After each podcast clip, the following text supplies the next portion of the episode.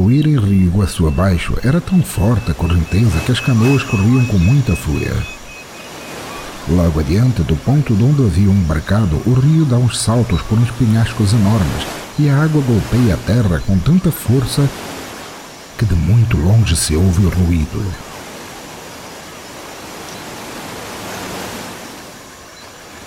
Por outro lado, podcast.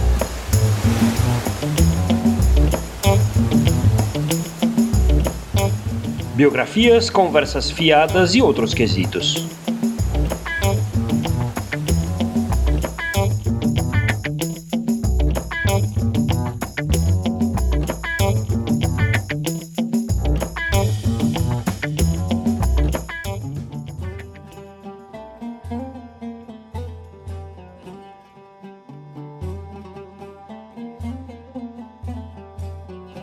Álvar Nunes Cabeça de Vaca nasce aproximadamente em 1490 em Jerez de la Fronteira, a ponta sul da Espanha que faz divisa com Portugal.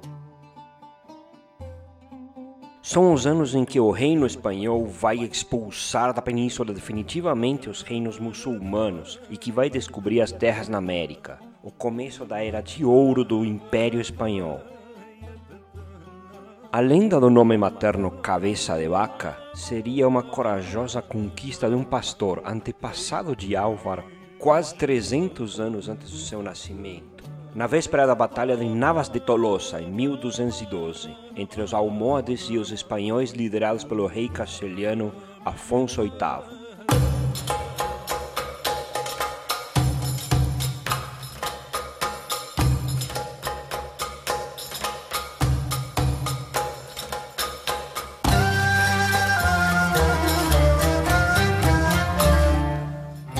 Império Almohade era marroquino e dominou o norte da África e sul da Espanha nessa época, entre os séculos 12 e 13. Esse pastor teria marcado com a queixada de uma vaca um atalho entre as montanhas que levou os espanhóis até os acampamentos dos almohades, que perderam a batalha. Como agradecimento ao pastor, o rei espanhol teria dado a ele o sobrenome de Cabeça de Vaca e um título de nobreza para a família. A Batalha de Navas de Tolosa marca a virada em favor dos espanhóis na reconquista da Península Ibérica, dominada pelos muçulmanos. E por isso é tão importante para a história espanhola. Vale lembrar que reinos de origem islâmica dominaram a Península Ibérica por mais de 700 anos.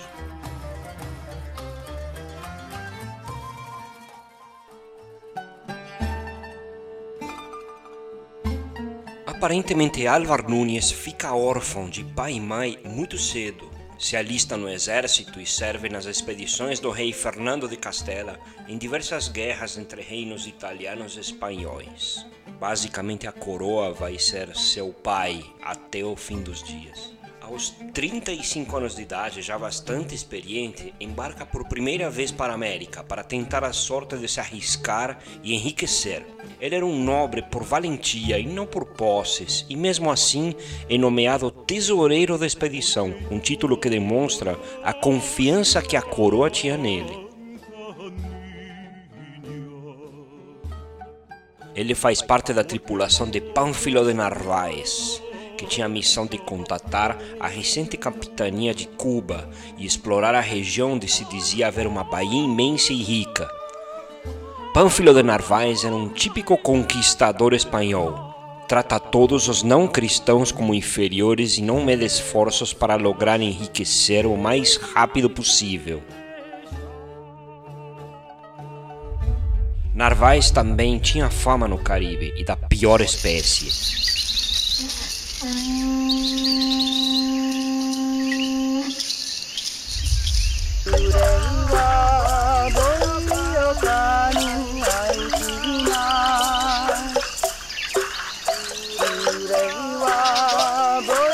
Arcabuceros.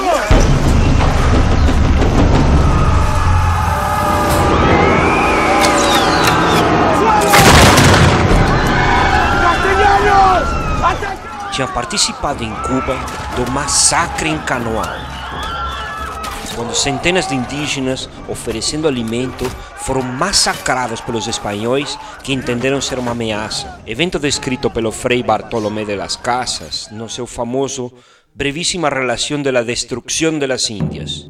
Narváez tinha também perseguido Hernán Cortés, que foi invadir o México desobedecendo uma ordem direta, porém no confronto de espanhóis contra espanhóis perdeu um olho, mas foi beneficiado pelo rei com o título de adelantado para conquistar la Florida, atual estado da Flórida.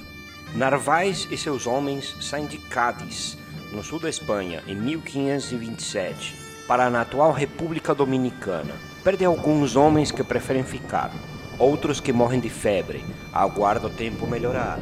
Vai para Cuba, toma alguns cavalos, aguarda o tempo melhorar e parte para a Flórida com três embarcações. Aguardar o tempo melhorar não foi repetido sem querer, é algo constante para todos esses primeiros conquistadores, principalmente nessa região. Todos eles enfrentaram as dificuldades de navegação no Caribe e muitos deles encontraram a justiça da natureza dormindo para sempre no fundo do mar. Dos 600 homens em cinco embarcações no começo da viagem desde Espanha, serão agora 400 em três embarcações, que se dirigem para a Flórida, mas perto do fim da viagem enfrentam novamente as tormentas da região, naufragam, se separam e acabam sobrando alguns poucos no meio da desconhecida Baía da Flórida.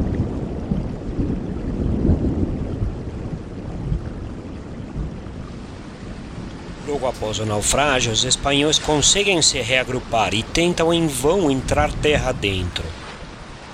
São terrenos desérticos e sem habitantes. E quando tem habitantes, não são nada amistosos e os invasores são expulsos. Sem as embarcações, são presa fácil de todo tipo de ataques. Passam fome, sede e não conseguem locais de descanso mas mesmo assim sobem pela península, sempre ao norte e seguindo o Golfo do México, até chegar no Alabama, onde estão os Apalaches. Esperavam habitantes que os ajudassem, mas os Apalaches se organizam para um ataque que elimine os espanhóis. Perdem homens, cavalos, e num ato de desespero constroem embarcações com restos de árvores, Pânfilo de Narvaez cansa de tentar entrar rio acima e encara o Golfo do México com canoas, e a natureza faz justiça, afundando ele na tentativa de enfrentar as terríveis correntezas da região. De onde sabemos, pelo relato de Álvar Núñez no seu livro batizado de Naufrágios, sobraram somente quatro náufragos da expedição original, Alonso del Castillo Maldonado, Andrés Dorantes de Carranza, um escravo berebere chamado Esteban, provavelmente o primeiro africano a pisar o território do futuro Estados Unidos, e ele mesmo Álvar Núñez. Álvar cai doente como muitos espanhóis, mas é dos mais resistentes e que sempre consegue comida, inclusive também ajudando seus companheiros e carregando eles por quilômetros.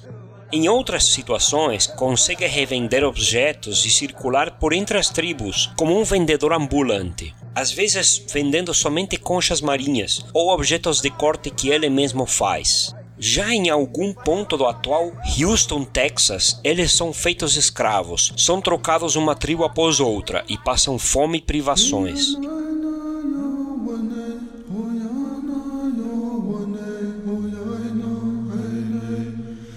Em um momento crucial, alguns índios caem doentes e Álvar, talvez imitando um velho xamã ou num dia de sorte, consegue curar alguns deles mediante uma estranha imposição de mãos e muita reza. Álvar fica nessas terras aproximadamente seis anos e depois, já com muitos aborígenes que o seguem, se lança ao sul pela costa do Golfo do México, decidido a encontrar outros espanhóis. A viagem será mais longa do que Álvar nunca poderia ter imaginado. Os quatro náufragos, sempre juntos e seguidos de um séquito de homens, mulheres e crianças, caminham em direção oeste, indo desde o atual Texas até Chihuahua, no México, e chegam até Sinaloa após atravessar o deserto de Sonora, sempre com índios que os seguem, muitas vezes tendo que abençoar comida, crianças e pessoas por onde passa. Álvaro sempre dialoga com os habitantes, procurando lugares conhecidos ou habitados por espanhóis. Difícil facilmente se zanga e, quando faz, recusa comida ou dormir com os habitantes do lugar, que ficam com medo do xamã branco e o acompanham, mesmo atravessando o deserto. Dessa forma, Álvar Nunes consegue finalmente chegar até Culiacán, chamada de São Miguel, já no conquistado México, território ainda chamado de Nova Galícia. Ele não era um cristão comum. Os índios o seguiram por milhares de quilômetros, não querem se separar do seu benfeitor e desconfiam com razão que serão escravizados, porque os cristãos que eles conhecem matam, sequestram, escravizam ou saqueiam a quem encontram ao seu passo enquanto que Álvar comparte o que tem e os trata como iguais.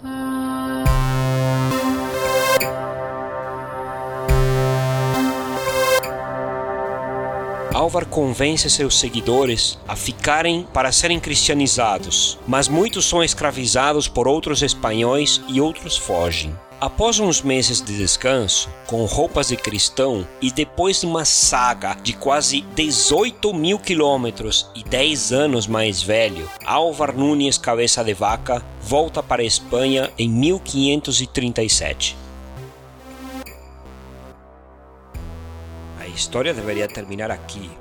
Álvar Nunes sobreviveu a comandantes gananciosos e estúpidos, a naufrágios, a aborígenes que o escravizaram, a fome, a caminhada mortal de toda a Baía do Golfo do México até o outro extremo do continente e ainda a volta para a Espanha. Era de se esperar que termine seus dias revivendo sua jornada ao redor de uma chaminé, contando essas histórias maravilhosas para seus netos.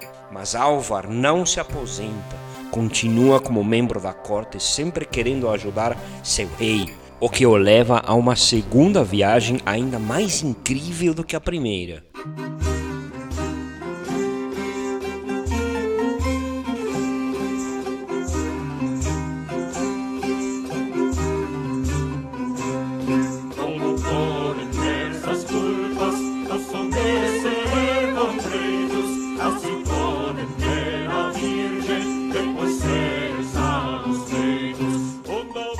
Notícias da América não eram nada boas.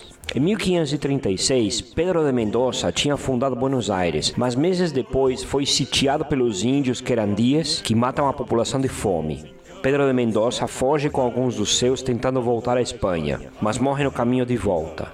Outros sobrevivem, como Juan de Ajolas e Domingo Martínez de Irala, que sobem rio acima e, após muitas dificuldades ao longo do rio Paraná, conseguem chegar até a atual Assunção del Paraguai e fundar um forte lá. Esses espanhóis gananciosos estavam tentando achar um caminho até as minas de Potosí na Bolívia, até a prata que eles achavam que era moeda corrente para um povo muito rico e muito poderoso.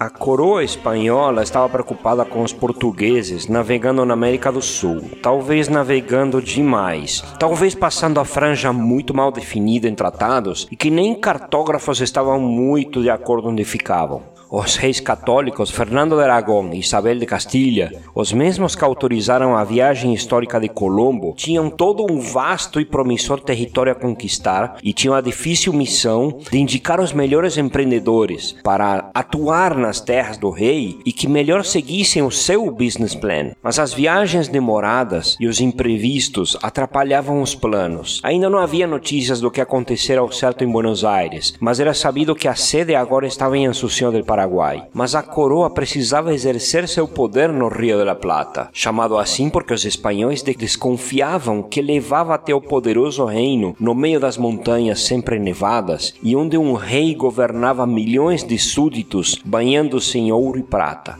Os sonhos e a ambição se misturavam tão bem que era difícil saber o que era lendo e o que era certo. A coroa então nomeia Álvar Núñez Cabeça de Vaca como adelantado del Rio de la Plata. Adelantado era um título dado para um procurador do rei nas terras além mar, uma espécie de governador que levava o plano principal das terras ocupadas e tinha voz de mando em todo o território. Porém era fiscalizado por olheiros que respondiam diretamente aos reis por suas decisões. É curioso que já nesse momento o Império Inca tinha sido sequestrado pelo Francisco Pizarro, mas sequer outros espanhóis sabiam disso, e muitos conquistadores desesperados ficaram anos tentando chegar pela mata, onde outros chegaram por outra rota pelo norte. A própria extensão do território do império dificultava que essas notícias chegassem, além de não ter modificado a vida dos quechuas e outros povos do altiplano, porque para eles simplesmente tinha trocado um rei prepotente e ausente por outro ainda mais prepotente e mais ausente.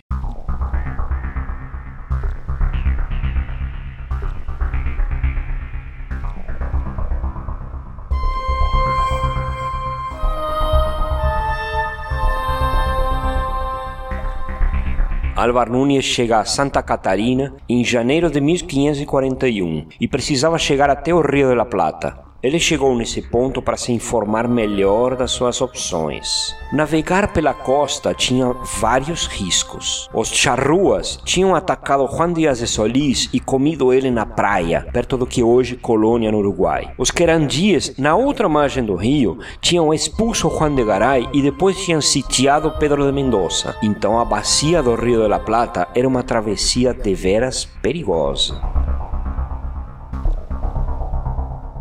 Os guaranis mantinham uma estrada? Será que ela de fato conectava a atual Santa Catarina com o Império Inca? Ele se informa talvez com alguns náufragos, porque Aleixo Garcia já tinha feito essa travessia, alcançado Bolívia, saqueado riquezas e morto na viagem de volta. Mas Álvaro Nunes se informa com certeza com alguns guaranis também, que conhecem a região e acerta a viagem com eles, iniciando uma viagem a pé, provavelmente pela estrada de Piabiru, uma série de caminhos através da mata que os guaranis utilizavam para viajar leste a oeste e que interligava toda essa região, desde Assunção do Paraguai até Santa Catarina. As estradas depois continuavam até Bolívia, mas Álvaro Nunes estava preocupado no objetivo que a coroa lhe indicou: criar um caminho seguro entre Espanha e os impérios ricos do continente. Temos que lembrar também que quando falamos guaranis é como dizer europeus. A sua travessia foi como ter atravessado desde Galícia na Espanha até os Urais na Rússia. Seria necessário contatar cada reino, pedir permissão de passagem, ser autorizado e continuar sempre recompensando os donos de cada terra para ter indicações dos melhores caminhos. O tato que Álvar Nunes teve com os guaranis fica claro por dois fatores: as pouquíssimas baixas de espanhóis que morrem por causas naturais. As indicações pela travessia são premiadas por Álvar com anzóis, lanças e outros presentes, pelos quais os guaranis são sempre amistosos e até previnem os espanhóis para evitar as correntezas dos rios e os caminhos mais perigosos. É bastante cara de pau o olhar europeu que dividia os índios entre povos amistosos e belicosos. Por exemplo, primeiro porque Álvar jamais poderia ter feito uma travessia dessas na Europa sem ter morrido ou preso por algum monarca demente. Segundo, porque índios belicosos eram aqueles que reagiam à própria truculência dos invasores.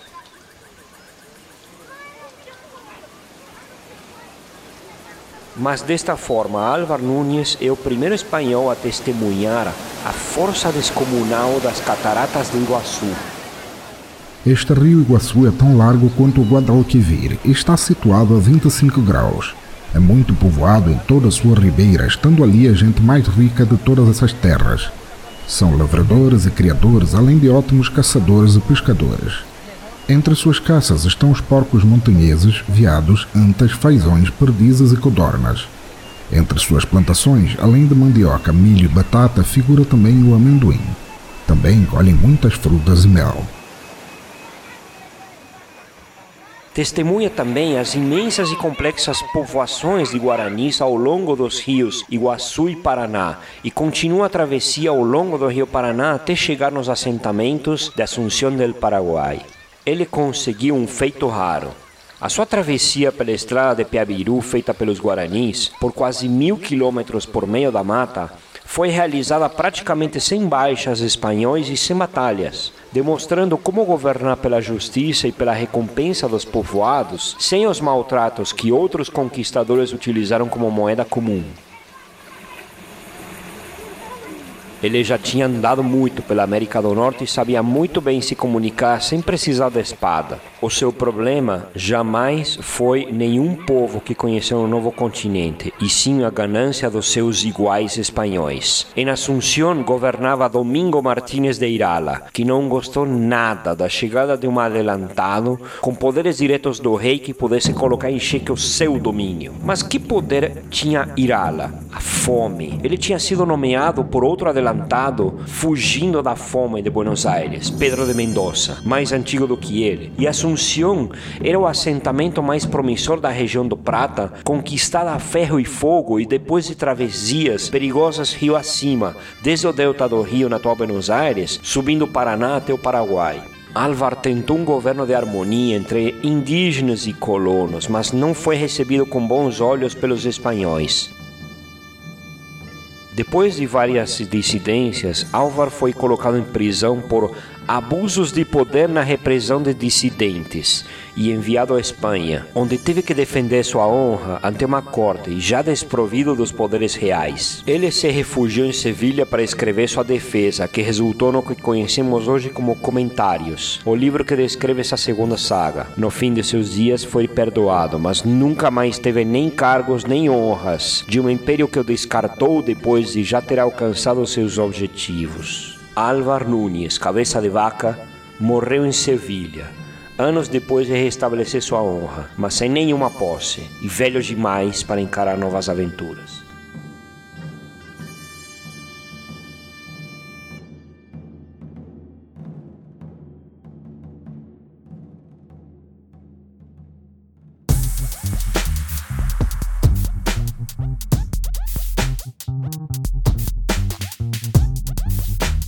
Chegamos ao final de outro episódio. Eu só queria fazer duas observações referentes a, ao incidente em Kaunau. Se ele aconteceu, provavelmente não aconteceu da forma que eu coloquei som de, de arcabuces, de, de armas de fogo, porque na verdade é, aconteceu com, com as espadas e justamente essa é a explicação de Bartolomé de las Casas que ele é a, a única probabilidade, o único fato pelo qual ele acha provável os soldados se lançarem contra uma população desarmada foi o fato de que eles queriam testar se as espadas estavam bem afiadas, que eles tinham afiado de manhã.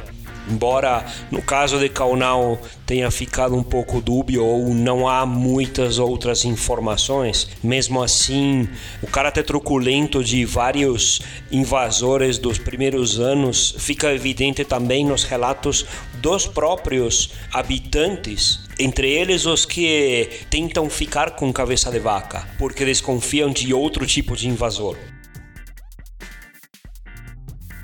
Bom, e se quiser contatar o podcast pelo Instagram, pelo Twitter, por outro lado pode, ou pode enviar um e-mail para contato arroba poroutrolado.tech ou ainda pelo site poroutrolado.tech.